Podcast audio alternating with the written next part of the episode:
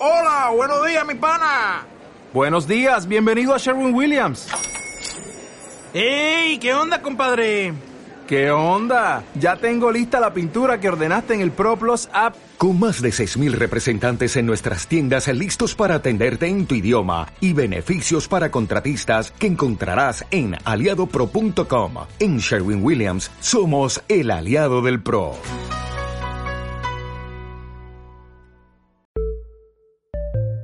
Redcast, los mejores podcasts del mundo digital. Bienvenidos al podcast de Innocabi con Alfonso Prim.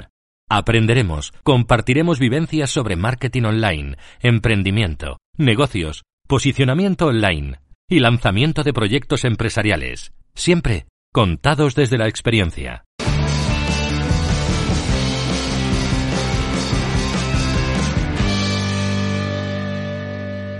Y antes de pasar al contenido principal de hoy, un mensaje del patrocinador de este episodio, Mailing Ya, una agencia especializada en email marketing para e-commerce que te ayudará a aumentar ventas y fidelizar clientes gracias al email marketing. Además, si te registras en su newsletter recibirás ejemplos, casos prácticos y estrategias para mejorar las newsletters de tu tienda online mailingya.com para diseñar, gestionar y delegar el email marketing de tu e-commerce. En las notas de este programa encontrarás el link para poder acceder a su web y registrarte en su newsletter. Y ahora sí que ya pasamos al contenido de hoy. Un saludo.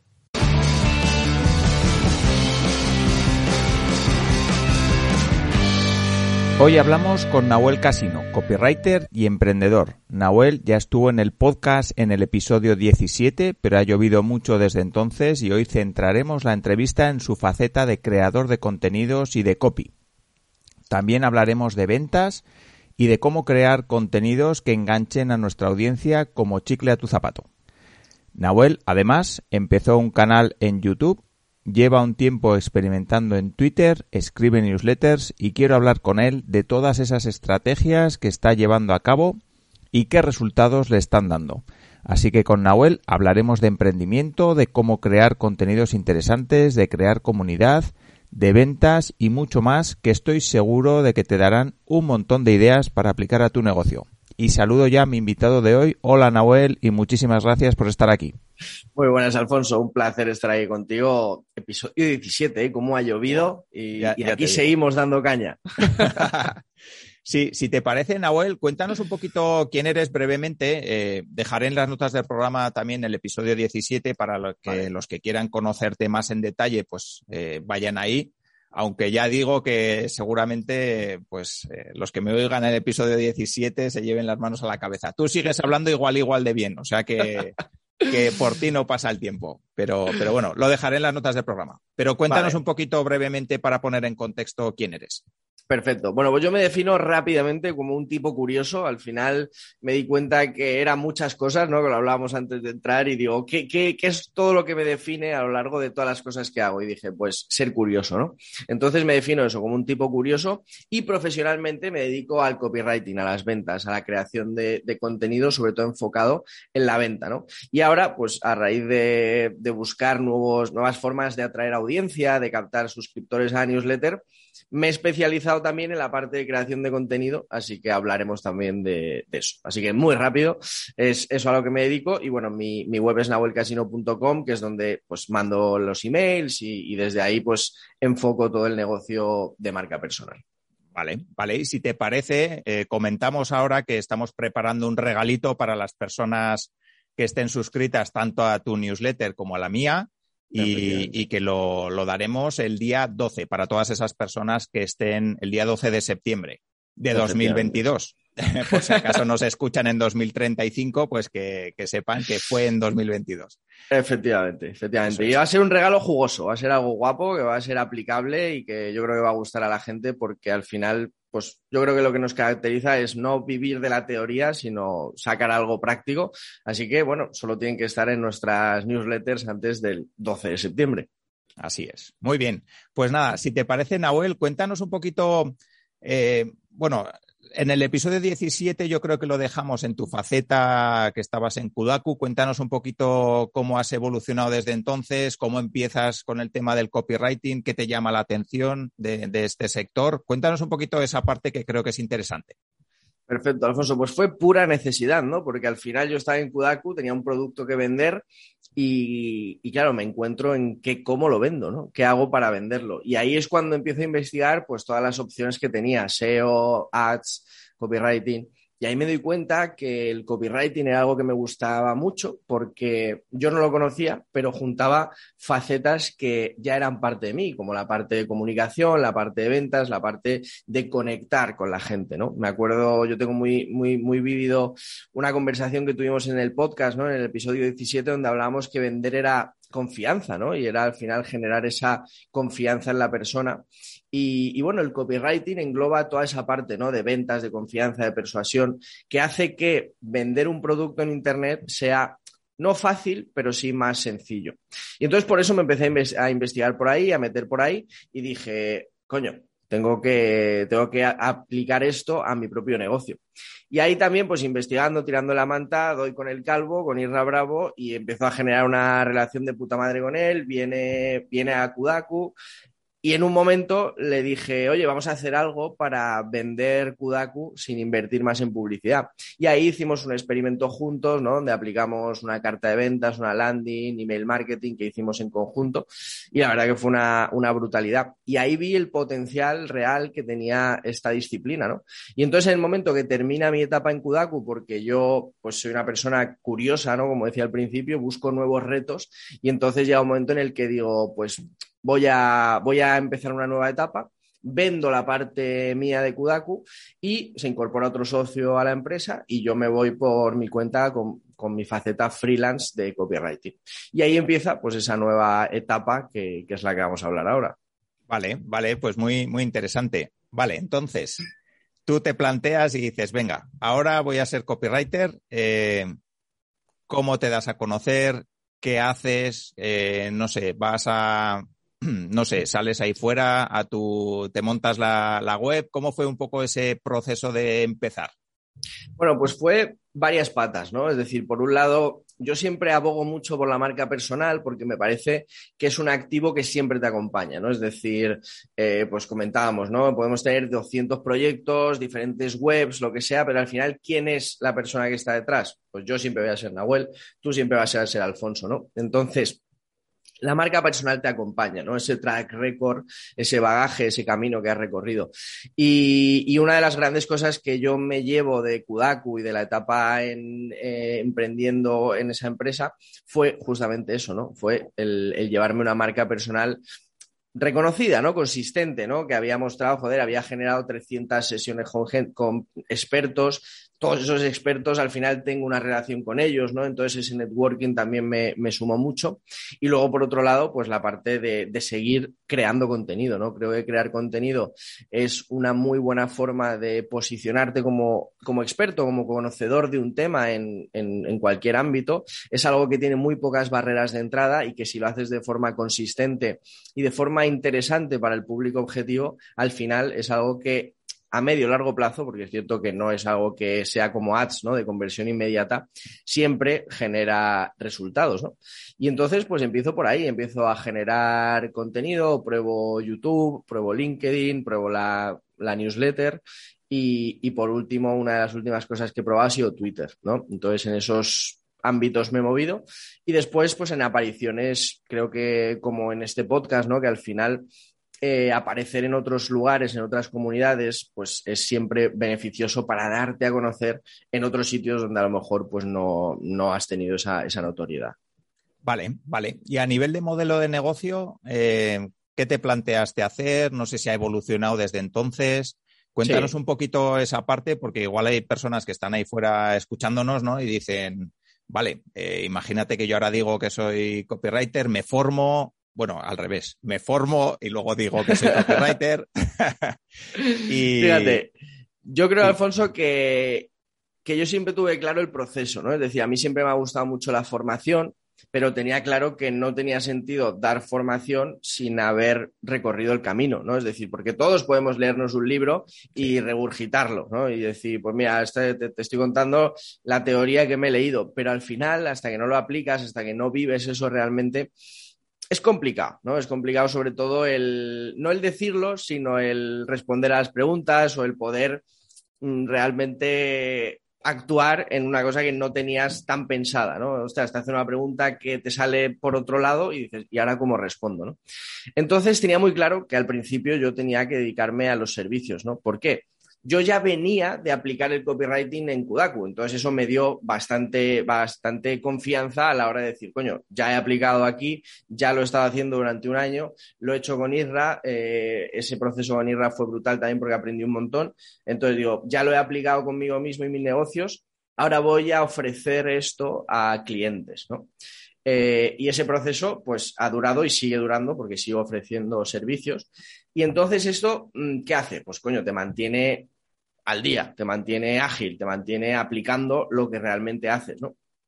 Y eso te lleva de forma natural, por así decirlo, al siguiente paso que era para mí la formación, ¿no? La formación en copywriting, en comunicación, en ventas, donde he cogido todo lo que he ido haciendo, todo lo que he ido aprobando y lo he puesto de forma sencilla y simple para que gente que o no sabe cómo hacerlo o quiere mejorar sus habilidades pueda, pueda enfocarse y pueda beneficiarse de ese camino que yo ya he recorrido. ¿no? Entonces, el modelo de negocio antes era solo servicios, sobre todo al principio, y ahora eh, está siendo servicios y formación. ¿no? Y luego la formación abre dos, dos eh, ramas, ¿no? Abre la rama de formación in company, ¿no? Donde formo a empresas, a empleados, ¿a qué? A que mejoren sus habilidades de comunicación, de creación de contenido, que creen una comunicación más centrada en el cliente y no tanto en ellos mismos. Y por otro lado, la formación a propios emprendedores o a gente que quiere mejorar, pues un B2C claramente, ¿no? Entonces, eh, la verdad que esas dos patas de formación y la parte de servicios son ahora mismo mi modelo de negocio. Vale, vale. Luego entraremos un poco en esa parte de, YouTube, de los canales, sobre todo que has utilizado para darte a conocer, YouTube, Twitter, eh, todo esto que me, que me contabas pero sí que me gustaría que nos des algunas pinceladas, algunas claves. Ya sé que suena muy manido ya el tema de las claves y tal, pero bueno, por lo menos consejos, vamos a llamarlo consejos, que quizá suena mejor, para generar buenos contenidos. Porque eso, pues habrá personas ahí que nos están escuchando y dicen, vale, sí, yo también quiero generar buenos contenidos, quiero crear mi marca, pero, pero. ¿Cómo lo hago, no? ¿Cómo lo hago? Efectivamente. Vale, mira, al final publicar y crear buen contenido, igual que la buena comunicación, se basa en salirse de nosotros, es decir, te sales de ti mismo y miras hacia el cliente, ¿no? Es decir, dejas de centrarte en ti, en tu ombligo, en lo que quieres decir, y te centras en lo que el cliente o el posible cliente, ese público objetivo al que tú quieres llegar, quiere escuchar. Porque al final, cuando centras el contenido en ti mismo, ¿no? Es decir, en lo que quieres decir, en tu ombligo, en las 800 años de experiencia que tienes, eso aburre y no podemos aburrir. El primer consejo, la primera idea es que un contenido nunca puede aburrir. Si te fijas, hoy en día estamos cada vez más impactados por un montón de, diferentes inputs que, que, cada vez tenemos que decidir más rápido si los queremos o no. ¿Y cómo los decidimos? Por lo que nos hacen sentir en un momento primero, ¿no? En un primer impacto. Y ese primer impacto tiene que ser, de alguna forma, entretenido. No tiene que ser eh, gracioso, no tiene que ser solo memes, por ejemplo, pero sí tiene que apelar a una emoción y el entretenimiento es algo muy, muy interesante, porque al final eh, el entretenimiento que hace, pues que te sientas bien, que, te que digas, ostras, quiero saber más, pero no solo por el hecho del contenido, porque al final no solo buscamos tesis doctorales, sino que lo que queremos es que ese contenido sea fácil de consumir, sea entretenido. Y el entretenimiento es el mayor activo para crear buen contenido. Por lo tanto, si yo tuviera que quedarme solo con una cosa, sería que crearas contenido entretenido, fácil de consumir, que, guste a la vista, ¿no? Que, captes la atención en un primer impacto con una primera frase, que apliques ese ese tocar un poquito el, dolor en la segunda frase y generar curiosidad y a partir de ahí generar ese valor, ¿no? ese, ese, contenido valioso, pero bien estructurado para que sea simple, para que sea sencillo. Estamos hartos, yo creo, cada vez más en LinkedIn, por ejemplo, esto lo vemos mucho, de post kilométricos, ¿no? Post que prácticamente son muy interesantes, pero son infumables. ¿Por qué? Porque no están bien estructurados, no tienen párrafos diferenciados. Eh, cuando lo vemos eh, visualmente, es un mazacote de texto que realmente, más que atraernos a leer, nos impulsa a irnos muy lejos corriendo. ¿Por qué? Porque no es atractivo visualmente, no, no tiene pinta de ser entretenido. En cambio, yo qué sé, si nosotros cogemos ese mismo contenido y lo estructuramos en pequeños párrafos, le ponemos listas, le ponemos eh, símbolos que separen la información, que la jerarquicen, todo eso hace que sea mucho más fácil de consumir, ¿vale? Y esto en cuanto a la creación y, y compartir contenido es muy importante porque tenemos que tener claro que la persona tiene que tiene muchos impactos posibles, tiene muchas opciones donde consumir y que nos elija a nosotros es simplemente por ese primer impacto visual. Por lo tanto, que sea entretenido, que de alguna forma tu lenguaje sea claro, sea fácil de consumir, que utilices tu personalidad, ¿no? Ese, yo qué sé, si eres una persona que, que, hace chistes, que es humorística, pues que utilices ese entretenimiento, pero si no, hay mil otras formas de hacerlo. Contar historias, el storytelling es muy potente para entretener. Entonces, todo eso lo tenemos que tener muy claro. Y después, Alfonso, si me, si me dejas y no me extiendo mucho más. por eh, supuesto, para eso te he traído, vamos, para que te extiendas. Hay tres ángulos, ¿vale? Clave a la hora de crear contenido. Tres ángulos que, si nos fijamos, hacen que el mismo tipo o la misma idea de contenido pueda ser contada de formas diferentes, ¿vale? Eh, y es, por, un lado, el lado inspirador, el ángulo inspirador y motivador, ¿no? Donde tú empoderas a la persona, decirle, tú eres capaz de hacer esto, ¿no? Y sería un poco la idea, le dices que puede hacerlo, la, empoderas y la haces sentir que puede con todo. Por otro lado, tenemos los ángulos de acción, es decir, un contenido donde te muestro cómo hacer algo. Es decir, eso que te estoy diciendo en el otro post, que puedes hacerlo, que puedes conseguirlo, en este te voy a contar cómo puedes conseguirlo, ese paso a paso que tienes que seguir para conseguir ese resultado.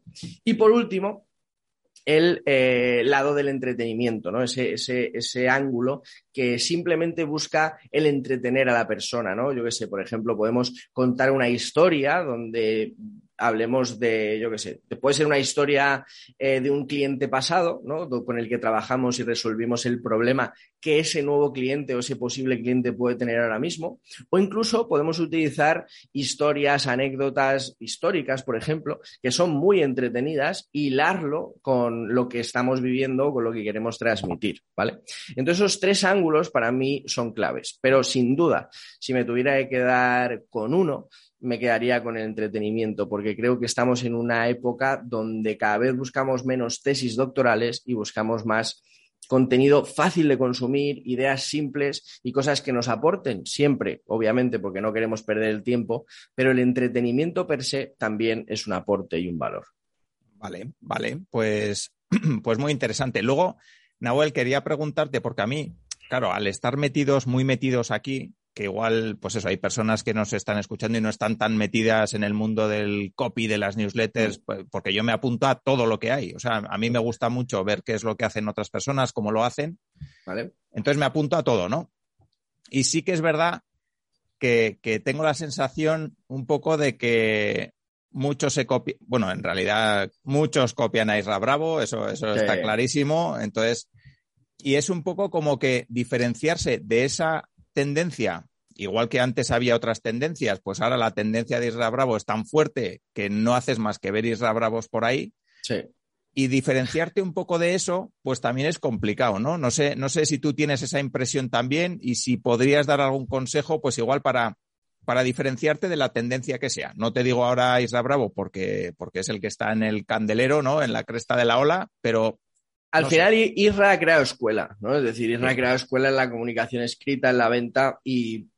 A ver, yo creo que todo el que ha bebido de Isra, yo, por ejemplo, el primero, siempre eh, el primer paso es utilizar el, el lenguaje de esa persona que nos gusta Eh, y yo a mí me ha pasado, es decir, yo en 2019 leo cosas que escribo y digo, coño, es que es muy Irra Bravo, ¿no?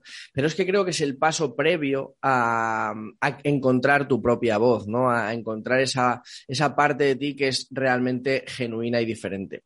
¿Cómo encontramos esa parte que realmente es nuestra? Coño, pues aceptando nuestra personalidad, ¿no? Es decir, ¿por qué Irra Bravo es Irra Bravo? Porque Irra Bravo tiene su personalidad y la muestra en sus textos, ¿no? Muestra cómo él es, cómo escribe, cómo comunica. Y si tú quedas con él y te tomas una cerveza, te das cuenta cómo esa parte de comunicación escrita es muy parecida a la parte donde hablas con él tranquilamente, ¿no? Entonces, creo que mucha gente cree, y esto es un problema muy, muy extendido, ¿no? Que hay cosas que hacen que el éxito llegue. Por ejemplo, a mí me ha pasado que yo utilizo el naranja, ¿no? Mi color es el naranja y yo veo a gente que, cree que mi éxito es tener el color naranja. Yo no, tengo, o sea, mi éxito no es, o sea, me podía poner un rosa, me podía poner un azul, da lo mismo, ¿no? Eh, y con Isra pasa a un nivel estratosférico. Claro, creen que por utilizar el mira, ¿no? Como usa Isra, o el a ver, a ver, a ver, o todas esas cosas que él utiliza porque son parte de él, porque ha creado ese estilo comunicativo y ese microuniverso dentro del universo del copy, creen que copiando eso, copiando ese tono, aparentando que son así, van a conseguir el éxito. Y realmente no. El éxito de Irra es porque es una persona genuina, porque es una persona que lo, hace de forma natural sin pretender nada. Y también porque Irra fue uno de los primeros que empezó a llegar a eh, generar esta tendencia de email marketing diario, de comunicación constante con el cliente a través del email. Y todo esto ha creado escuela. Ahora nos damos cuenta que ya enviar un email diario no es suficiente, ya no es diferenciador.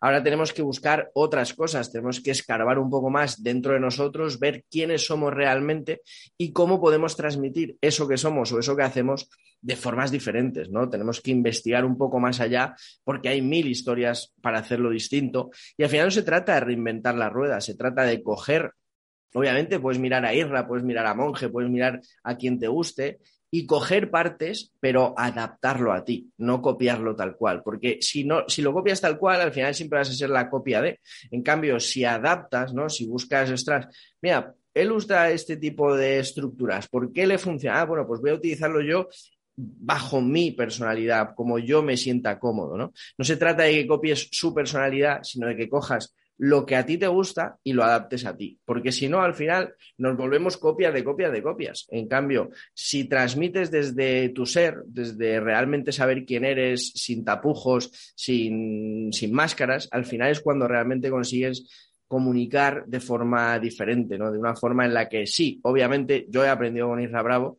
y yo he escrito cosas que parecían muy Isra Bravo. Y a veces es posible que utilice cosas que suenen a él, pero por otro lado, al final me siento súper cómodo diciendo cosas totalmente distintas y haciéndolo de forma en la que creo que es distinto y sobre todo en la que creo que me siento cómodo y, disfruto haciéndolo, ¿no? Entonces creo que se trata de eso, ¿no? De no buscar el copiar o el emular, sino el buscar coger lo que quieras y adaptarlo a ti, usarlo en tu propio beneficio. Vamos, ahí totalmente de acuerdo. Yo también creo que, que a la hora de empezar, al final tienes que coger referentes y tienes que aprender de alguien. Y es un proceso que, hay que hacer, igual que cuando, no sé, vas al colegio y tienes que repetir las matemáticas 40 veces hasta que sabes sumar, restar y multiplicar. Y pues en esto yo creo que, es muy parecido y más cuando, cuando también tiene un componente creativo ¿no? y personal de cada uno, que, que al principio lo que dices, ¿no? Que aunque te salga muy parecido a ese referente que tienes, luego vas metiendo tus toques de personalidad también para darle ese toque diferenciador, ¿no? O sea que yo creo que es un proceso, efectivamente. Sí, sí, es un proceso y da, hay que, hay que abrazarlo y también y aceptar. Yo siempre digo que para ser un gran copywriter tienes que estar dispuesto a ser un copywriter de mierda. Sí, sí. Es el proceso de la vida. sí, es verdad, es verdad. Vale, sí que me gustaría también que nos des algunos consejos para, bueno, para crear una newsletter. Tú tienes una newsletter muy chula, a la que por supuesto recomiendo y recuerdo también que el día 12 de septiembre para todas las personas que estén en tu lista y en la mía van a recibir un regalito. Así que eso. ¿Cómo, cómo podríamos crear una newsletter chula, eh, diferenciada, bueno, diferenciadora en la medida en la que, en la que podamos? Eh, no sé, danos algunos consejos interesantes. Lo primero es que si vas a hacer emails, es decir, tienes que entender que lo que he dicho antes, ¿no? Entretener es un valor de por sí. ¿Vale? Entonces, la newsletter, el, escribir tiene que ser entretenido, tiene que ser algo que la gente al consumir disfrute consumiéndolo. Porque realmente, si, si nos damos cuenta, estamos yendo hacia un punto donde cada vez el valor está más en ese entretenimiento, en nuestra historia más interesante me ha contado, o cómo me he reído, o cómo me ha hecho sentir este cabronazo, a con respecto a lo que era antes, que son newsletters hiper largas, curadas, eh, con un montón de contenido que está muy bien, que son para otro público, pero al final, si vamos a hacer una comunicación constante y sobre todo enfocada a la venta, ¿no? Porque al final mi, newsletter, la de Irra, la de, la de mucha gente, es te cuento una historia, te lo hilo con mi producto, mi, servicio y te ofrezco el servicio. El valor real, el valor práctico está en el servicio o el producto, pero el valor de la newsletter está en ese entretenimiento previo a la compra, ¿vale? Entonces, Obviamente, cuando tú pagas, también te comprometes mucho más y ese producto que has pagado te va a servir mucho más. Por lo tanto, consejo, entretén en la newsletter, haz que esa newsletter sea digna de esos cinco minutos que va a llevar a la persona, porque hay newsletters que son más aburridas que chupar un clavo y eso la gente no lo permite. Entonces, obviamente, no en todos tus emails vas a ser el mejor escritor y vas a conseguir eh, despertar todas las emociones que quieras, pero trabájalo a diario para entretener y sobre todo para transmitir ideas simples de forma muy fácil de consumir, ¿vale? Eh, hay veces que yo veo que, parece que, te estás liando tú solo para contar una historia y metes un montón de detalles y un montón de historias que al final lo que hacen es eh, complicar el entendimiento y la comprensión de tu idea principal. Por lo tanto, ten clara la idea que quieres transmitir, ten clara cómo lo vas a transmitir, si es con una historia que te ha pasado, si es con una analogía, con una metáfora, y a partir de ahí genera un email sencillo, corto, al grano. Sobre todo estamos hablando de emails de forma constante, ¿no? Cada, día o cada, dos días, emails que, de forma recurrente llegan a la bandeja de entrada, ¿vale? Y por otro lado, eh, en la batalla de la atención, lo más importante son los asuntos, ¿no? Es decir, los asuntos que hacen que tú puedas llamar realmente la atención de esas personas y que, y que, mm, y que esas personas abran el correo, porque estamos en el, en el asunto, lo que vendemos es el abrir el correo. En las primeras líneas del correo abrimos que sigan leyendo, en el cuerpo del correo eh, vendemos que sigan hacia el CTA, en el CTA vendemos el clic y en la postdata vendemos la curiosidad de que haya arriba en ese, en ese clic. ¿no? Entonces, entender cada parte del email y cómo podemos utilizarla es muy potente para ganar esa batalla de, la atención donde, igual que tú has llegado a esa bandeja de entrada, han llegado otros 100. Vale, vale, muy interesante. Se me abren dos preguntas aquí. La primera es, eh, ¿enviar newsletters con cierta frecuencia es para todo el mundo o no? O, en el caso de que no o de que sí, ¿qué requisitos crees que tiene que tener una persona? ¿no? Por ejemplo, pues, te tiene que gustar escribir mínimo, ¿no? creo yo. Claro, obviamente tienes que disfrutar y, tienes que ser capaz de hacerlo, ¿no? Es decir, si tú vas a enviar una newsletter diaria o cinco emails a la semana, obviamente te tiene que gustar de alguna forma comunicarte por escrito, porque si no, al final eso se transmite, ¿no? Entonces, eso es un requisito básico. Eh, luego tienes que entender qué eres capaz de hacer, porque hay muchas veces que la gente, pues eso, ¿no? Como ve ahí reenviando un email diario, dice, oh, pues yo también, vale, pero te has preguntado si eres capaz, si te gusta, si lo disfrutas, si tienes el tiempo, ¿vale? Entonces esas preguntas yo creo que son previas antes de decidirte lanzar.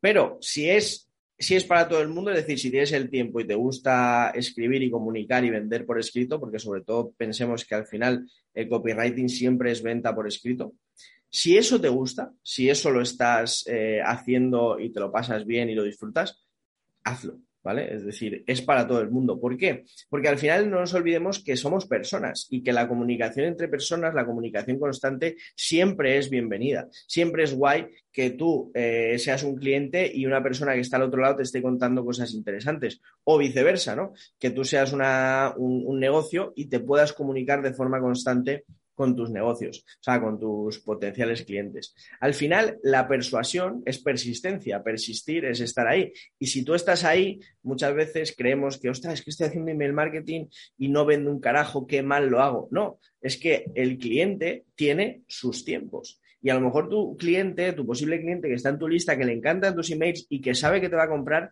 no te va a comprar ahora porque no tiene el dinero, no tiene el tiempo o necesita esperar a que le llegue el pedido de no sé qué para poder venderlo. Entonces, si tú te frustras y dejas de persistir, al final lo que ocurre es que no estás en el top of mind, ¿no? No estás eh, ahí presente uno día tras otro. Y cuando necesite comprar, puede ser que no se acuerde de ti y sí se acuerde del otro que está enviando emails a diario. Por lo tanto, email diario, sin duda. Para tengo ahora tenemos un alumno en email por email que, envía emails de, y tiene una una tienda de cafés, tenemos otro que, envía para, para, otro tipo de sector. Entonces, al final nos damos cuenta cómo la comunicación constante con contenido entretenido, con contenido que aporte algo en ese email y que sea divertido y fácil de leer, al final siempre, siempre, siempre paga, paga dividendos antes o después. Sí, yo, yo creo que es interesante y luego el tema de la constancia también, ¿no? Que muchas mm. veces empezamos cosas y a la semana decimos, vaya mierda, esto no funciona, ¿no? Entonces, yo creo que tener un poco de paciencia y marcarte unos plazos un poquito más a medio largo plazo siempre es interesante, ¿no? Y, yo, por ejemplo, en los cursos online que tengo, me hace mucha ilusión cuando alguien me compra en el email, cuando le he mandado 300 emails, ya, o 500 emails. Y digo, joder. Era tu momento. Sí, sí, sí. Entonces, claro, dices, a ver, si hubiera parado a la semana, pues, pues me hubiera, hubiera evitado que un montón de gente, ¿no? Te acabe comprando, acabe viendo el curso, eh, lo que le puedas ayudar, pues le, le hayas ayudado, ¿no? Entonces, al final siempre hace falta un poquito de, paciencia. Esa es la clave. La constancia y la paciencia para esperar los resultados. Vale, sí que me gustaría retomar ahora el tema un poquito de los canales eh, que has, bueno, que has hecho experimentos, que has probado para darte a conocer. Pues yo tengo en mente YouTube, tengo Twitter más reciente. Cuéntanos un poquito ahí qué es lo que perseguías, qué has conseguido, qué no, si te han gustado, si te has sentido cómodo, si no. Cuéntanos un poquito. Pues mira, por ejemplo, YouTube, yo lo empecé en la pandemia sin preguntarme muchas cosas, solo porque decía, coño, tengo que, tengo que em, ocupar mi mente de, esta cosa que estamos aquí encerrados todos, ¿no? Y me puse, pues, bastante hacia en Kudaku ya de, sesiones y tal, pero además me puse, pues, a generar contenido en YouTube. ¿Qué pasó? Que me saturé, ¿vale? Llegó un burnout donde dije, coño, es que no puedo eh, asumir este volumen de contenido. Y YouTube lo tengo ahí aparcado. Me gustó como experiencia, me parece muy interesante y creo, de hecho, lo voy a retomar en algún momento. Lo que pasa es que cada vez soy más consciente de que no puedo con todo, ¿no? De que no somos Superman y que, sí, o sea, el crear contenido es la hostia, pero no generamos contenido eh, por ahora nosotros al nivel que estamos que nos dé el suficiente dinero directamente el contenido como para vivir de ello, ¿no? Entonces al final tenemos que seguir vendiendo nuestras formaciones, nuestros servicios y eso hace que obviamente tengamos el tiempo limitado, ¿no?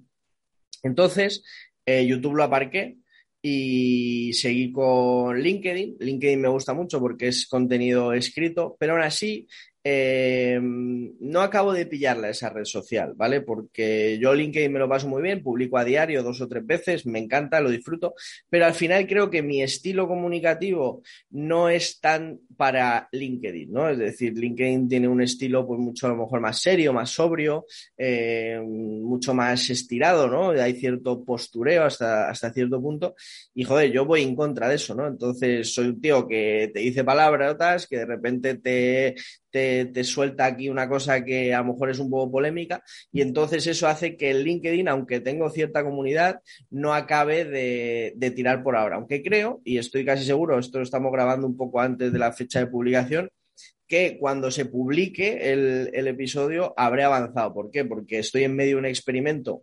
donde estoy publicando varios tipos de contenido y al final siempre estamos en la mentalidad de experimentar y ver cómo podemos exprimir eh, esa red social. O sea, yo estoy seguro de que el problema no es de LinkedIn, sino de que yo no he encontrado aún la manera de expresarme y de exprimir bien esa red social. Y después llegó Twitter, y Twitter es una red social que ha sido amor a primera vista y, joder, ha sido una facilidad a la hora de crear contenido bueno, brutal, y ha sido una explosión increíble a la hora de generar notoriedad.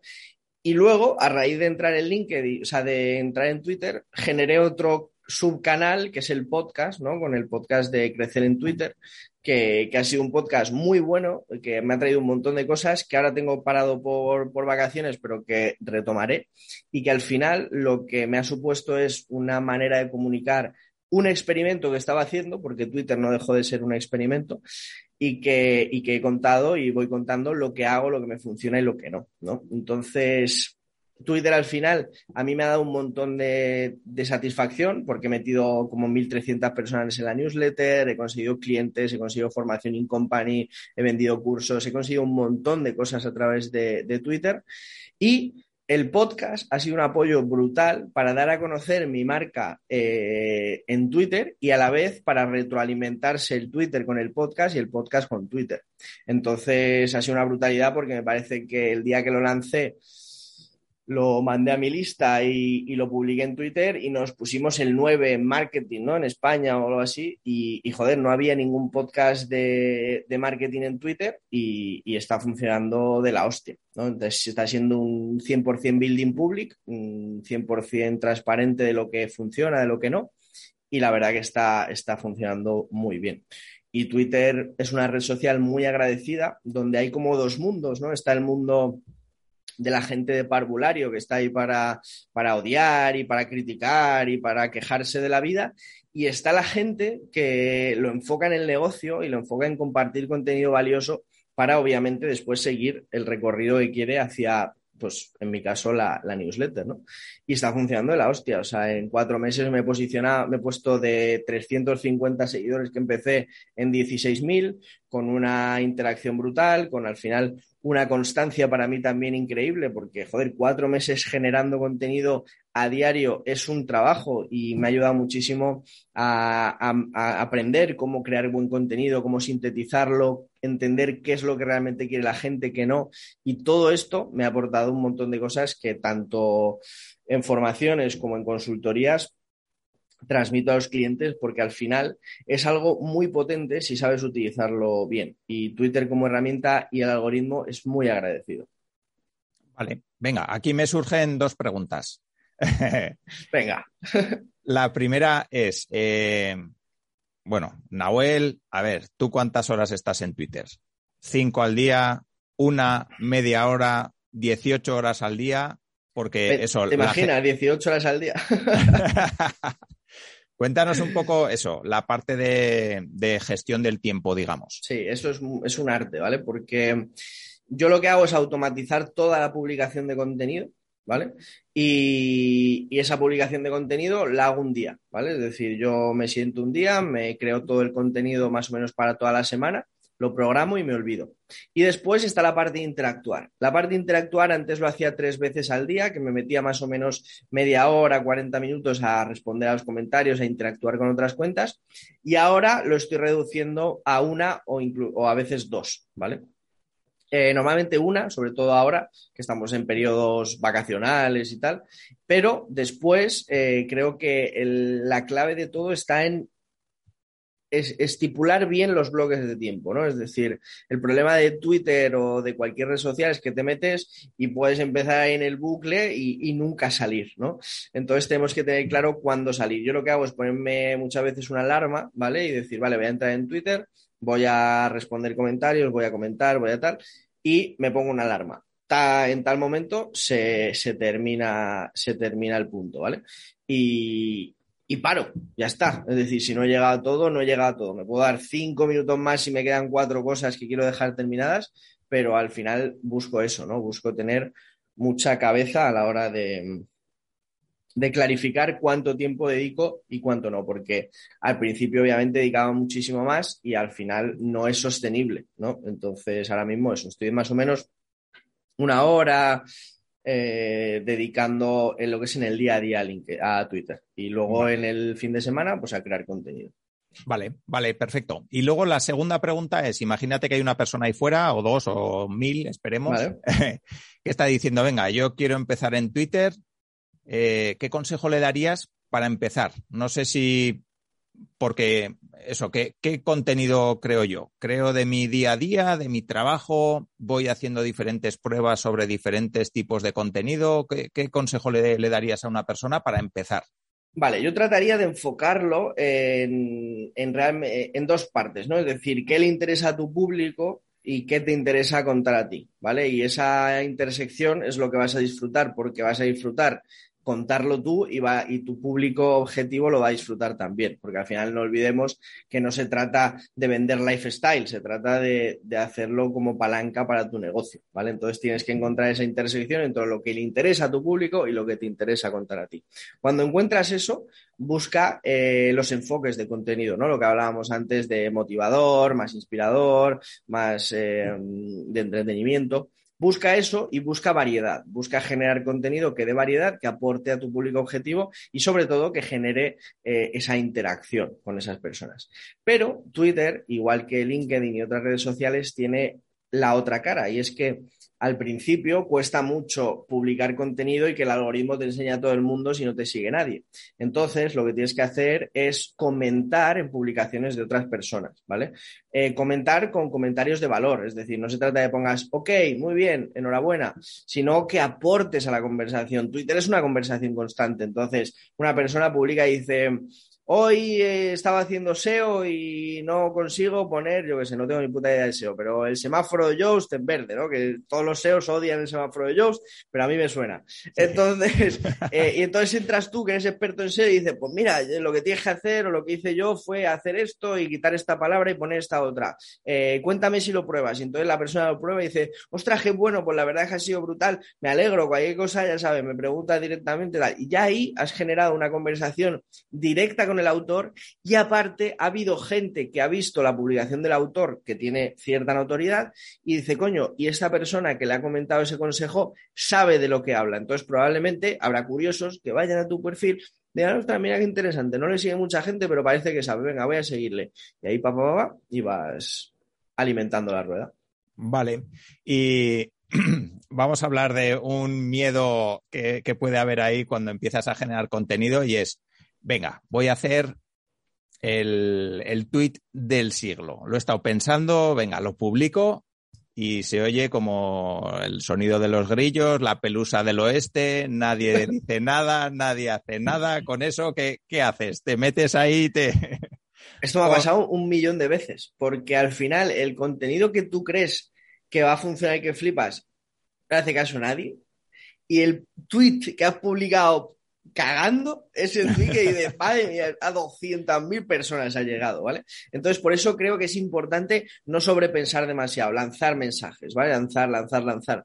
Hay una historia que cuenta James Clear en el libro de hábitos atómicos y dice que, que en una clase de fotografía dividieron a los alumnos en dos, ¿no? Y entonces a una mitad le pedían que para aprobar la asignatura tenían que traer solo una foto al final del curso, pero tenía que ser la mejor foto pero solo una, solo podían hacer una. Y, y, a la otra mitad le decían que para aprobar la asignatura tenían que traer la mayor cantidad de fotos, dando igual que sean mejores o peores. ¿Qué pasó? Que al final de curso las mejores fotos no fueron de las personas que tenían que hacer la mejor foto, sino de las personas que hicieron fotos a, barbarie. ¿Por qué? Porque pruebas, pruebas, pruebas. Ah, pues no, esto ha salido mal, esto no, sin miedo. ¿A qué? A que salga perfecto, sino a hacer, hacer, hacer. Entonces, olvídate del resultado y céntrate en la acción, la acción constante, darle, darle, darle, darle y, a partir de ahí, créeme que antes o después llegan, ¿no? Yo siempre hablo de la, de la metáfora de, del, del ejercicio, ¿no? Es decir, yo puedo tener peor genética que tú, y los dos podemos hacer el mismo, el mismo workout, ¿no? La realidad es que tú con mejor genética, a lo mejor en seis meses consigues resultados y yo a lo mejor tengo que esperar un año y medio. Pero si sigo, siempre voy a tener resultados, porque es matemática pura, ¿no? Es decir, si persistes en la acción, el resultado antes o después va a llegar. Así que ten el método, ten el sistema y persiste. Vale, vale, yo creo que es un gran consejo. Así que no lo vamos a dejar aquí todavía porque sí que hay otra pregunta que suelo preguntar siempre y que en tu caso pues también quiero hacerlo, que es, bueno, aprendizajes, errores, aciertos de todo este recorrido emprendedor recorrido de copy, recorrido de experimentación que, llevas. No sé si, si, hay algo que dices, si hubiera hecho esto, pues igual hoy tal. Si no hubiera hecho esto otro, pues igual tal. Eh, sobre todo aprendizajes para las personas que nos están escuchando ahí fuera y que, bueno, pues le pueda dar alguna pista. Yo creo que hay que tener mucho cuidado a la hora de, mostrarte en Internet, ¿no? Porque muchas veces caemos en la trampa de, querer ser alguien de cara a la gente. ¿Vale?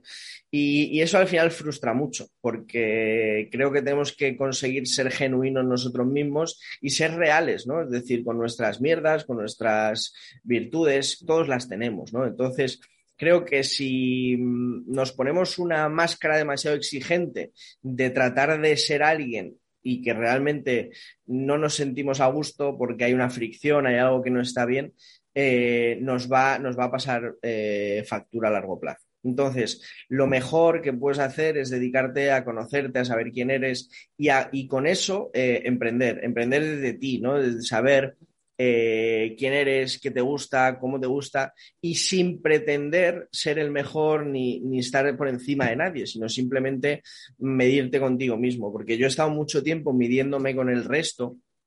Y eso al final es frustrante. Eso al final lo que genera es un burnout brutal, frustración, eh, incapacidad de hacer. En cambio, si te comparas contigo mismo, sigues en tu camino, porque el hate va a venir. Es decir, eh, por ejemplo, en Twitter el otro día me mandaron un mensaje de que había cuatro aburridos que se querían dedicar a, desenmascarar a los copies, que no sé qué, no sé cuántos, y me implicaba a mí. Pues que hagan lo que quieran. Es decir, si alguien tiene suficiente tiempo de dedicarse a intentar criticar a otra persona en vez de meterse en sus propios zapatos y tratar de generar su negocio, es su problema. Es decir, lo que tienes que entender es que las reglas del juego son las que son, ¿no? Es decir, tú vas a entrar en Twitter, vas a entrar en tal y va a haber hate, va a haber gente que te odie, va a haber gente que te envidie. Acéptalo, no te compares con ellos, no mires tanto fuera y busca eso, tu camino, tu acción. Creo que ese es el mejor consejo que puedo dar, el mejor aprendizaje que tuve, porque yo tuve una frustración brutal, una crisis existencial increíble, que eso es lo que me dio el parar, el estar como siete, ocho meses sin hacer nada, para recomponerme, ¿no? Para reconocerme a mí mismo, para volver a sentar esas bases y volver a construir realmente de forma para mí, ¿no? No tanto para que la gente diga qué bonito castillo, sino, ostras, qué castillo más confortable tengo y cómo me gusta vivir ahí. Y creo que para mí ese es el mayor aprendizaje. Vale, pues muy, muy interesante. Sí que quiero hacerte una última pregunta eh, y es eh, a bote pronto, como se me ocurre. Eh, al final, en el mundo online, ¿no? En el que estamos, donde todo el mundo la peta, todo el mundo vende un montón, todo el mundo, bueno, le sale todo bien, ¿no? Todos vivimos en una situación de fantasía idílica donde todos somos súper buenos y todo nos sale a la primera. a mí no me salen las cosas a la primera. y digo, a, ver, soy el único idiota al que lanza un proyecto y no le funciona o no sé, y supongo que a muchas personas que nos están escuchando también, pues les pasará un poco lo mismo, ¿no? Joder, yo monté una empresa y a mí no me funcionó y no hago más que ver gente por ahí que la peta y tal. No sé qué impresión tienes tú, si, si te parece que es buena idea de vez en cuando, pues contar las cosas que no te salen bien, eh, pues, pues simplemente para poner un punto de realidad al entorno en el que vivimos, ¿no? Que igual es por eso, porque nosotros también estamos muy metidos, ¿no? En este sector. No sé cómo lo ves tú.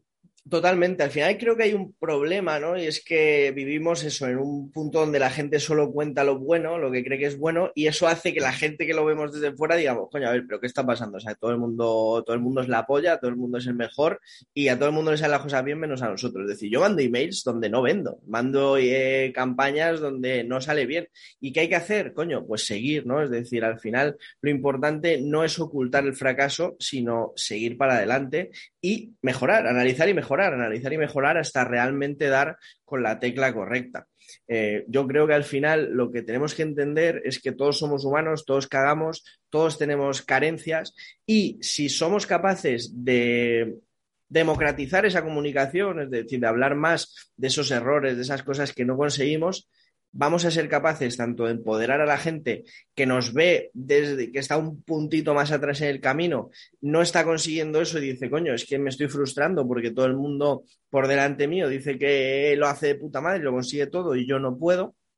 Y por otro lado, quitarnos también esa presión, esa losa que llevamos encima de todo nos tiene que salir bien a la primera y poder ser el Mark Zuckerberg de, Málaga o de donde estés viviendo, ¿no? Entonces, no, joder, o sea, hablemos más de ello, hablemos más de esa frustración, de ese fracaso. Por ejemplo, otro día tenía un episodio que hablaba con, con Corti y con Paul, donde hablábamos de eso, ¿no? Del fracaso, del burnout, de, frustrarte, de entrar en depresión, todas esas cosas que no se ven, pero que hay que decir, joder, es que somos putos seres humanos y tenemos que entender que no todo es que al final también tenemos emociones y hay veces que no podemos gestionarlas bien o que tenemos que aprender a hacerlo, que tenemos que parar un momento, ¿no? Que la cultura del hacer, hacer, hacer está muy bien, pero también hay que parar y tomar un respiro, ¿no?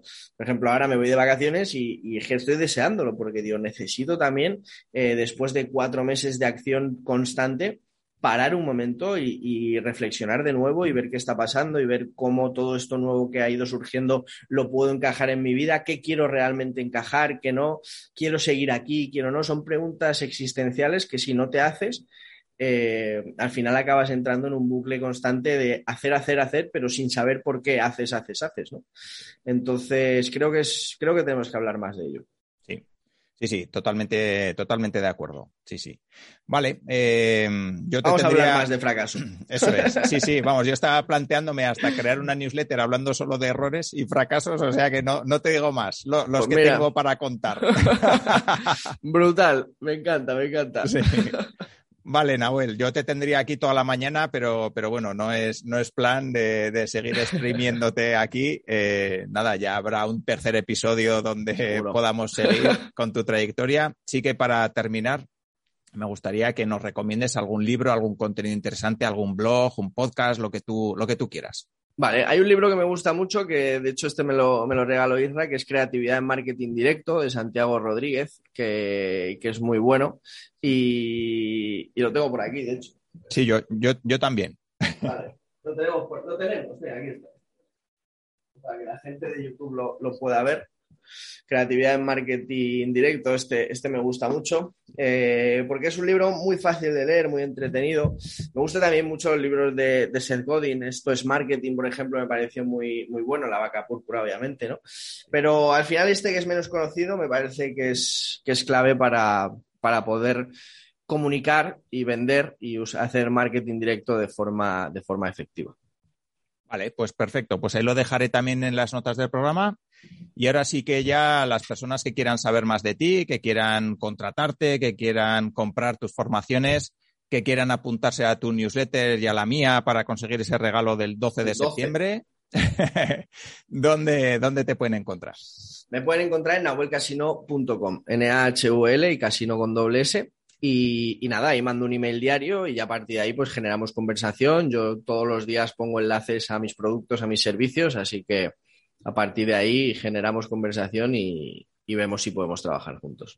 Vale, perfecto. Pues ahí quedará también en las notas del programa y nada, no me queda más que darte las gracias, Nahuel, una vez más. Pues ha sido un placer hablar contigo. La verdad que he disfrutado un montón. Se me ha pasado el tiempo volando.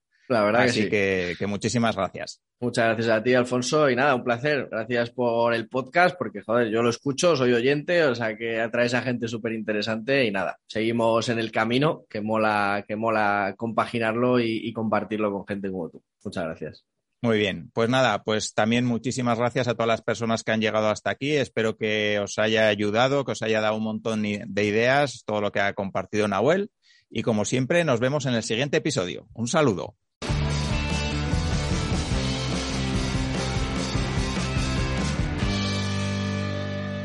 Muchas gracias por haber llegado hasta aquí. Espero que este episodio te haya gustado y sobre todo que te aporte herramientas, estrategias y casos prácticos para poder aplicar a tu negocio o a tu idea de negocio. Recuerda que puedes suscribirte al podcast de Innocabi en la plataforma donde lo estés escuchando, que puedes verlo también en YouTube y suscribirte al canal de Innocabi en YouTube y suscribirte a nuestra newsletter para estar al tanto de todo lo que publico. También agradezco mucho si me dejas una valoración positiva, porque ya sabes que eso me ayuda a posicionar mejor el podcast y a conseguir que llegue a más personas. Recuerda que en innocabi.com tienes más información, contenidos, cursos y asesoramiento para lanzar tu negocio, formación en Lean Startup y en marketing online para ayudarte a convertir tu idea en un negocio real. Muchas gracias por todo y nos vemos en el siguiente episodio. Un saludo. Si quieres avanzar con tu startup, empresa o proyecto emprendedor, en Innocabi encontrarás la información que te ayudará a conseguirlo. www.innocabi.com